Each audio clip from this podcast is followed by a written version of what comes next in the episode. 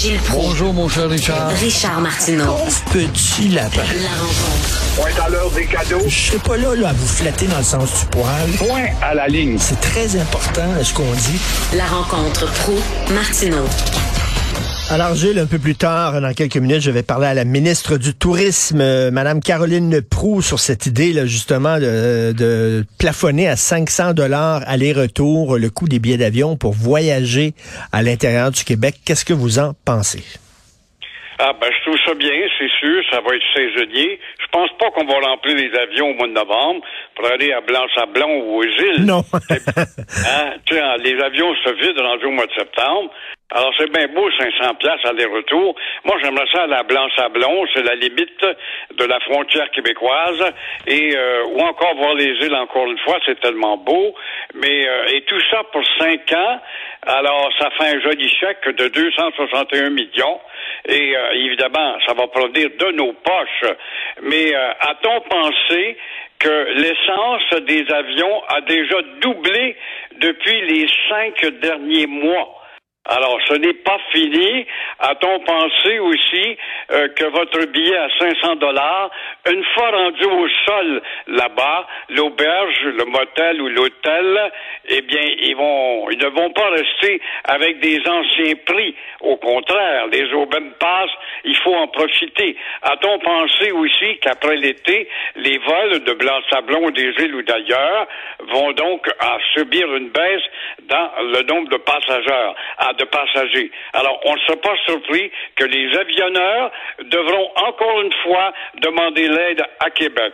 Alors, tout ce qu'il faut retenir là-dedans, c'est bien beau, c'est un stimulant. Elle a raison, elle va te dire ça tout à l'heure. Les Québécois vont découvrir ce qu'ils ont. C'est vrai, on ne connaît pas assez son Québec. 50 des Montréalais sont jamais allés en bas de Québec. C'est vrai. Mais euh, il faut aussi retenir qu'on est justement en pleine période électorale et ça s'appelle Ben un oui. cadeau électoral. Parce que oui, bon, c'est vrai que les billets étaient très chers. À un moment donné, ça, ça coûtait plus cher aller euh, aux îles de la Madeleine qu'à Paris. Quasiment, ça n'avait pas de bon sens. Sauf que ben, tout coûte cher. là. La bouffe coûte cher, l'essence coûte cher. C'est-tu vraiment une priorité? Il y a des gens là qui peuvent même pas payer 500 pièces aller-retour pour un billet d'avion. Fait que les autres se disent, comment ça fait? Moi, j'ai de la misère à faire l'épicerie tous les jours. On m'aide pas pour mon épicerie, mais on va aider les gens à voyager cet été. C'est une priorité. ça. Puis 500 piastres, ben, à 500 piastres, tu fais quoi? Deux, trois pleins d'essence maximum. Ils vont te dire, ben, on peut faire plus de millage qu'une automobile. C'est plus fastidieux, par contre. Mais dans le fond, découvrir le Québec, c'est découvrir le tiers-monde. C'est découvrir tous ces pays de la colonisation qui ont été créés grâce à, l'abbé Labelle, au curé Labelle, grâce à Honoré Mercier, justement, la période agricole, qui vont développer le Grand Nord. C'était des terres épouvantables à cultiver, des terres de Caïn, c'était pas des terres de culture. On s'est aperçu que c'était des terres d'élevage seulement. Mais quand même, ils ont réussi à, défaire, à, à faire une, une, une infrastructure très touristique. Aujourd'hui, les jeunes qui s'amusent dans les montagnes des Laurentides savent pas qu'ils euh, qu'ils doivent tout ça au curé Labelle et euh, notamment Honoré Mercier. Alors, c'est c'est un pays encore de colonisation. Même chose, la Société des 21, euh, sous l'impulsion, encore une fois, des curés qui ont eu leur part de responsabilité.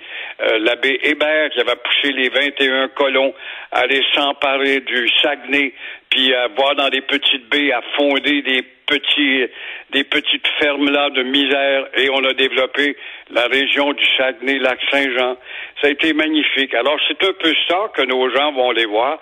Quand tu penses 50% des Montréalais n'ont jamais mis les pieds en bas de Québec, Ben ouais. ils n'ont pas vu la Malbaie, la Suisse du Québec, avec ses bras de mer. Euh, Ils connaissent la péninsule, qui est une merveille. Et- et Mais Gilles, c'est vrai que le hot dog coûte cher. Mais Gilles, l'offre touristique a vraiment changé au fil des années parce qu'avant, quand on se promenait en région, on mangeait mal. Faut le dire, là. Faut Ça, pas avoir vrai. peur de le dire, là.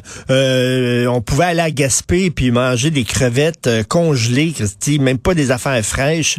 C'était pas bon. Maintenant, c'est le fun. Il y a des gens qui restent en région. Il y a des jeunes qui, au lieu de quitter la région, restent là, veulent faire bouger leur région, ont ouvert des brasseries, ont ouvert des, euh, des restaurants euh, où ils, ils offrent des produits locaux. C'est le fun. là. On mange bien maintenant. Prise de conscience vient l'évêque national du Québec en faveur de la fierté, de la langue, de la souveraineté. Ça s'est répercuté dans d'autres disciplines. La performance, on le voit dans les sports, et pourquoi pas dans la cuisine, et tu as bien raison.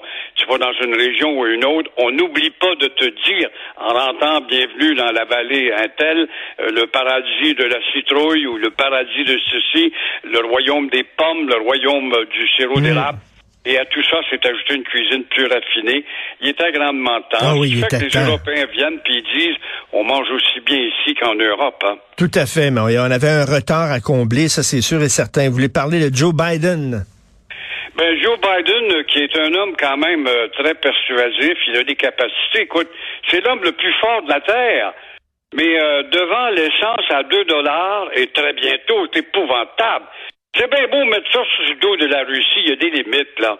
Alors, ça fait l'affaire des taxeux, l'essence à 2 dollars. Quand tu as une taxe ascenseur à la pompe, l'essence à 2 dollars, ça fait l'affaire des écolos. Euh, mais je rappelle que Joe Biden était inquiet il n'y a pas longtemps et euh, devant la montée des prix.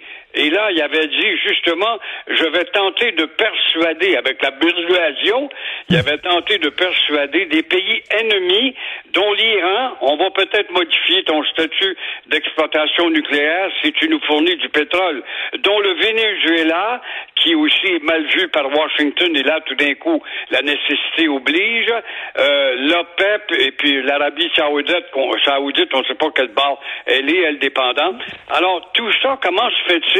Que ça réussit pas à amener la productivité pétrolière pour amener le prix du pétrole à un, à un niveau plus raisonnable. C'est bien beau expliquer tout ça, que le prix continue de grimper, mais on peut pas toujours mettre ça sur le dos de la Russie, c'est pas vrai. Non, non, là, on on n'a pas une poignée dans le dos non plus. Et euh, Gilles, en terminant, euh, on parlait de vol d'avion à 500 dollars, mais si on prend l'avion, il va falloir continuer à porter le masque. Et là-dessus, je dis bravo à Ottawa. Ottawa fait preuve de sagesse euh, et en maintenant le port du masque obligatoire à bord des avions. Euh, je pense qu'Ottawa a raison. Une juge américaine y est allée. Bon, elle s'est permise de dire que c'était illégal, puis ça n'a pas pris de temps. Il y a des compagnies qui ont dit, United Airlines, et d'autres vont dire, ben, nous autres, on l'oblige pas. Il y a quand même euh, New York qui est encore sévère. Tout ça avant de monter à bord. Mais c'est bizarre, bizarre comment est-ce qu'on oublie vite que l'avion est d'abord un incubateur transporteur de microbes et la COVID-19 n'est-elle pas arrivée de Suzhou en Chine à Téhéran et de Téhéran, le même avion avec les passagers chinois s'est en allé à Londres et c'est comme ça que ça a éclaté. Gilles, vous souvenez-vous de l'époque où on fumait dans les avions? Vous souvenez-vous de ça? Ah oui, très bien. C'était très bien, délirant, très ça. Bien. Puis ça nous importunait pas Ben ce qu'il oui. fallait.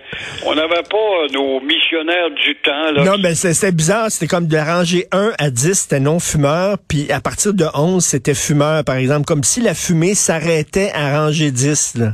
Sais, comme ça, elle voyageait Ouais, pas dans tout l'avion. ouais, vraiment, c'est ça. Les compagnies d'avions voulaient se donner une belle jambe parce que c'est difficile de combattre et d'abolir les fumeurs qui étaient fort nombreux. Alors là, on disait ben, de la rangée A à, à- à Z, euh, OK, vous fumez ce bord-là, vous fumez pas l'autre bord. Bon, aujourd'hui, ben, il a fallu que la, progress- la progression du débat et les législations en venir à ce que nous avons, mais on attrape autant de rhume encore. Il y a aucun- encore autant de microbes à bord de l'avion. Hein. Oui, mais euh, en tout cas, on, on fume pas. C'était vraiment une autre époque quand on fumait dans les restaurants. C'est vraiment, là, c'était la préhistoire. Merci beaucoup, Gilles. On se reparle demain. À demain. Au revoir.